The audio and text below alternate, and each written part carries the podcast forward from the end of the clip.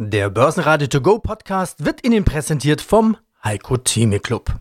Werden Sie Mitglied im Heiko Theme Club. heiko-theme.de Der Börsenpodcast. Börsenradio Network AG. Das Börsenradio. Marktbericht. Im Studio Sebastian Leben und Peter Heinrich. Außerdem hören Sie diesmal Kapitalmarktanalyst David Jusuf von IG zur DAX-Charttechnik, Portfoliomanager Stefan Wolpert von Plutos zur relativen Schwäche der Pharmatitel, Vermögensverwalter Bastian Bosse zu seinen drei Szenarien zur US-Wahl, Tech-Experte Thomas Rappold zu den Best Global Brands 2020 und zu den Quartalszahlen von Intershop CEO Dr. Jochen Wiechen. Die ausführliche Version dieser Interviews finden Sie unter börsenradio.de oder in der Börsenradio-App. Lockdown-Angst, Corona-Sorge, Unsicherheit. Das Thema für den DAX ist nach wie vor die Pandemie. Die Infektionszahlen steigen weiter an, im Gegenzug sinken die Kurse. Allerdings nicht im gleichen Maße, denn die Neuinfektionen lagen zuletzt erstmals über 11.000. Der DAX verlor am Donnerstag aber nur noch 0,1% auf 12.543 Punkte. Schon der erste Abstumpfungseffekt? Vielleicht warten die Anleger auch die neue TV-Debatte zwischen den US-Präsidentschaftskandidaten Biden und Trump ab, die in der Nacht auf Freitag stattfinden wird. Ansonsten ist das bestimmte Thema weiterhin Corona. Ja, herzlich willkommen, liebe Zuhörer. Mein Name ist David Yusuf und ich bin Analyst bei DailyFX, einem Tochterunternehmen des Online-Brokers IG. Von uns erhalten Sie tagesaktuelle Berichte zu den wichtigsten Märkten, wie natürlich dem DAX, den US-Aktien, aber auch zum Ölpreis, Goldpreis und einigen Währungen. Starten wir mit der Gesamtlage. Mehr als 11.000 neue Corona-Fälle für Deutschland meldet heute am Donnerstag das RKI, das Robert Koch Institut. Ja, so viele wie noch nie. Jetzt zum Zeitpunkt des Interviews steht der DAX leicht im Plus bei 12.560 Punkten. Also den Schlusskursen vom Mittwoch. Ja, so ein richtige Lockdown-Angst kann ich jetzt persönlich nicht erkennen. Ich habe eher so das Gefühl, kaum verliert der DAX ein wenig, scheinen hier Kräfte nach oben, den DAX nach oben ziehen zu wollen. Vielleicht wird er ja gleich nachgekauft. Könnte man auch sagen, die Stimmung verschlechtert sich, aber nicht wirklich die Aktienkurse? Im Moment glaube ich, also du hast vollkommen recht, wir müssen ja auch immer darauf schauen, wie ist die aktuelle Entwicklung. Und äh, wenn wir uns jetzt, ja, sagen wir mal, den DAX als unseren ja, wichtigsten Barometer, Börsenbarometer oder das Börsenbarometer anschauen, seit August befinden wir uns eigentlich in einer Seitwärtsphase.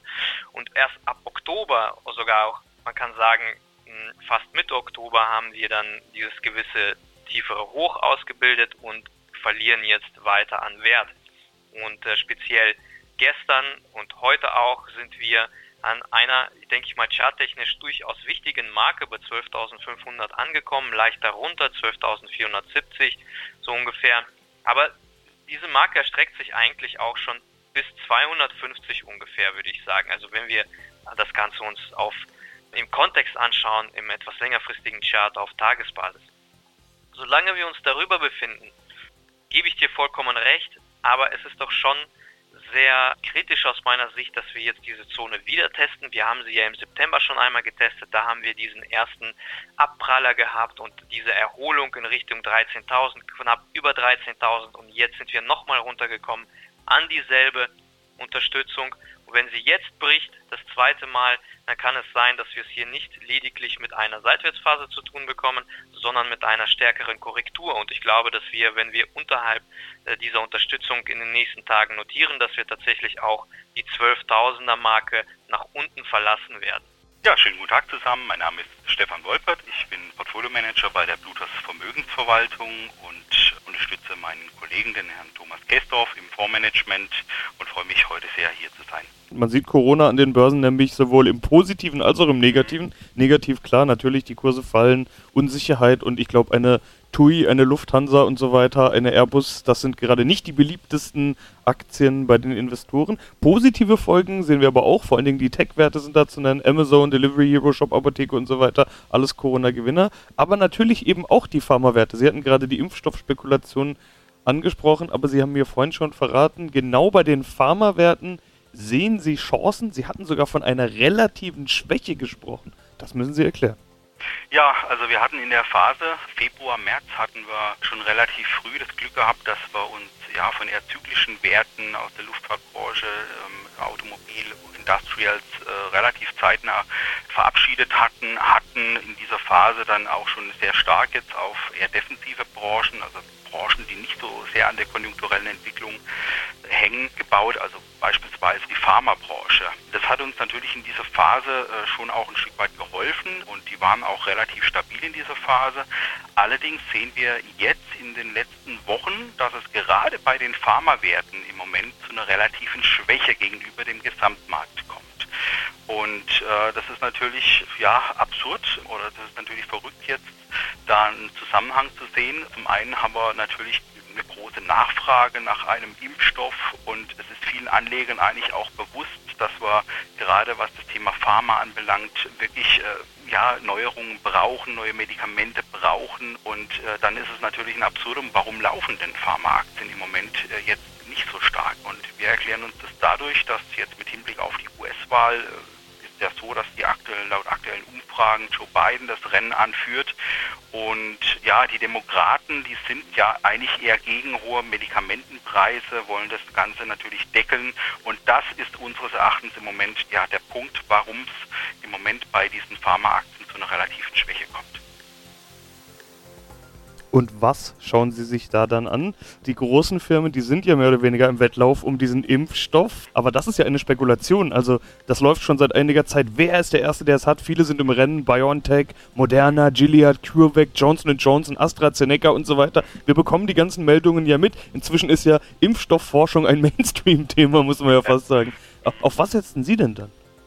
Gut, wie schon gesagt, also wir haben jetzt eigentlich äh, zuletzt jetzt eher diese Branche ein bisschen abgebaut. Also wir haben zwar jetzt viel auf größere Werte äh, da gebaut, haben uns in letzter Zeit weniger jetzt an Unternehmen beteiligt, die jetzt direkt an der Impfstoffentwicklung dran teilhaben.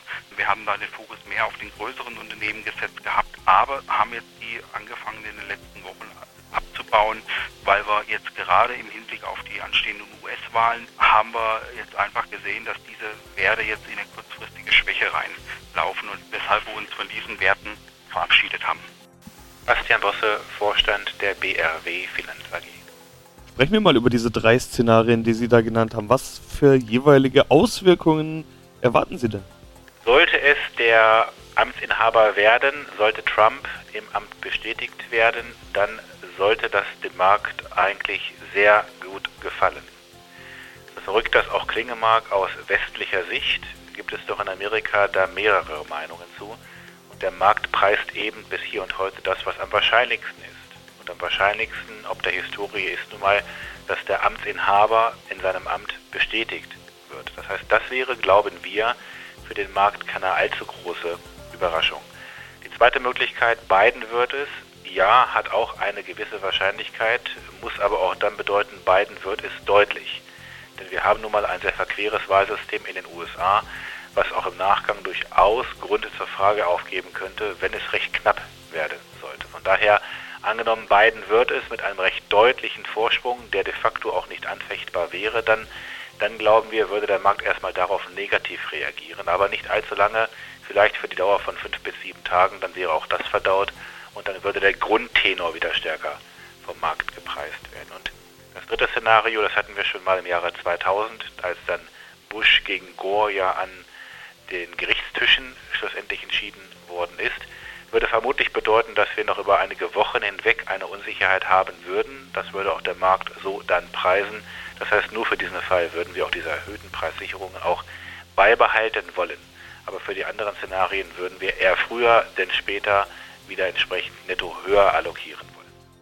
DAX-Gewinner des Tages war Adidas mit plus 2,8%. Hier gibt es Gerüchte um einen möglichen Verkauf des ehemaligen Sorgenkindes Reebok.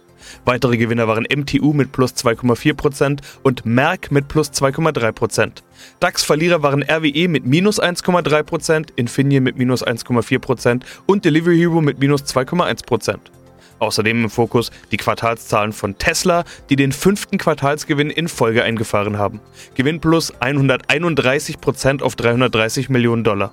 Die Prognose von einer halben Million ausgelieferten Fahrzeugen wurde außerdem trotz Corona bestätigt.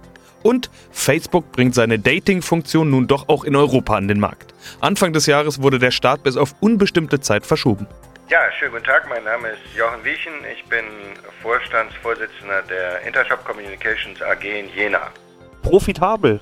Das Jahr 2020, 9 Monats EBIT 2020 0,6 Millionen Euro. Alle Quartale positiv. Im Vorjahr waren es nach 9 Monaten noch minus 4,6 Millionen. Die Strategie scheint also aufzugehen. Kann man das so sagen?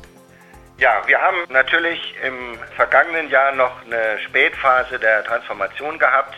Transformation heißt auch immer, dass man teilweise Dinge ausprobiert, die man vorhinein vielleicht sehr gut konzipiert hat, aber die nicht ganz zur Realität passen, sodass sie dann nicht alles, was sie aufsetzen, dann ins Gelingen führen können.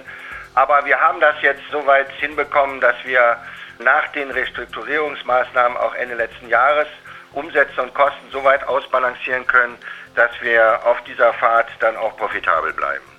Den Gesamtumsatz will ich auch noch nennen, 24,3 Millionen Euro, 4% plus. Wichtig ist aber, glaube ich, die Zusammensetzung. Die wiederkehrenden Erlöse sind mehr als ein Drittel des Gesamtumsatzes inzwischen. Zitat aus der Pressemeldung, dadurch gewinnt unser Geschäftsmodell an Stabilität und Planungssicherheit.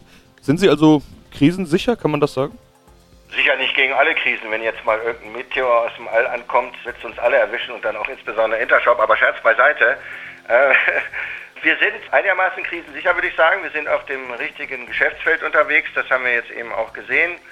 Wir sehen auch, dass wir dadurch, dass wir das entsprechend auch äh, aufgesetzt haben in den Jahren 18 und 19, dass wir das so weiterfahren können. Insbesondere ist es so, dass wir erwarten, dass im Geschäftskundengeschäft der Digitalisierungsdruck jetzt enorm zugenommen hat und wir einige Kunden haben, die gesagt haben, naja, Früher sind wir auf Messen gegangen, heute machen wir alles digital. Hier haben Sie dieses Messebudget, machen Sie daraus was Vernünftiges im digitalen Bereich. Ja, mein Name ist Thomas Rappold, ich bin Investment Advisor für Technologieindizes. Sie beraten Indizes. Darunter fällt unter anderem der Homeoffice Index, der Subscription Index, der Index für künstliche Intelligenz, der Blockchain Index. Da war noch was mit Warren Buffett, E-Commerce. Habe ich alle durch? Noch nicht ganz, also gehört dann noch das Thema 5G dazu und zuletzt auch äh, das Thema Quantencomputing und das Thema Cybersecurity. Also alles, was mit IT zu tun hat. Es gibt jetzt eine Aufstellung der Agentur und Markenberatung Interbrand, der teuersten Unternehmen der Welt. Apple ist vor Amazon und Microsoft. Gehen wir sie doch einfach mal durch, diese Liste der teuersten Unternehmen. Machen wir es diesmal andersherum. Ich nenne Ihnen einfach diese Top 10 und Co. Und Sie nennen mir, warum Sie diese Firmen in welchem Index haben. Oder warum Sie die Firma vielleicht rauswerfen. Ja, starten wir mit der Nummer 1. Keine Überraschung. Number 1 ist Apple. Ja, also Apple hat deshalb auch so sehr gut performt in letzter Zeit durch, äh, durch das Thema Abo-Dienste, Digitaldienste. Der Bereich iTunes und Digitaldienste wächst bei Apple rasant und das haben Anleger, Analysten die letzten zwei Jahre erkannt, dass Apple jetzt auch deutlich höher bewertet wird wie in der Vergangenheit. Früher wurde Apple als Hardwareunternehmen bewertet und inzwischen eben viel stärker als Digitalunternehmen, eben durch diese digitalen Dienste. Nummer zwei, ja, relativ einfach, fängt auch mit A an. Dort, wo viele bestellen, Amazon. Es ist ja nicht nur ein klassischer Corona-Gewinner. Nein, absolut nicht. Amazon ist sozusagen heute ein zentrales Glied in der Infrastruktur. Einmal als größtes Warenhaus der Welt, ja, wo die Leute einkaufen können und zum anderen als größte Digitalplattform für das Cloud Computing, woran ganz viele äh, andere äh, Dienste hängen, bis, bis hin zur Automobilindustrie, die solche Dienste nutzt. Beispielsweise VW baut äh, die digitale Fabrik eben zusammen mit Amazon an der Stelle. Also Amazon ein, ein wirklich kritischer Dienst, mal ganz abgesehen dann auch von Abo-Diensten wie wie Prime. Wir hatten ja zuletzt den, den, Amazon Prime Day wieder an verschiedenen Tagen und wir haben Amazon ja als äh, großen Streaming-Anbieter im Bereich Video. Börsenradio Network AG Marktbericht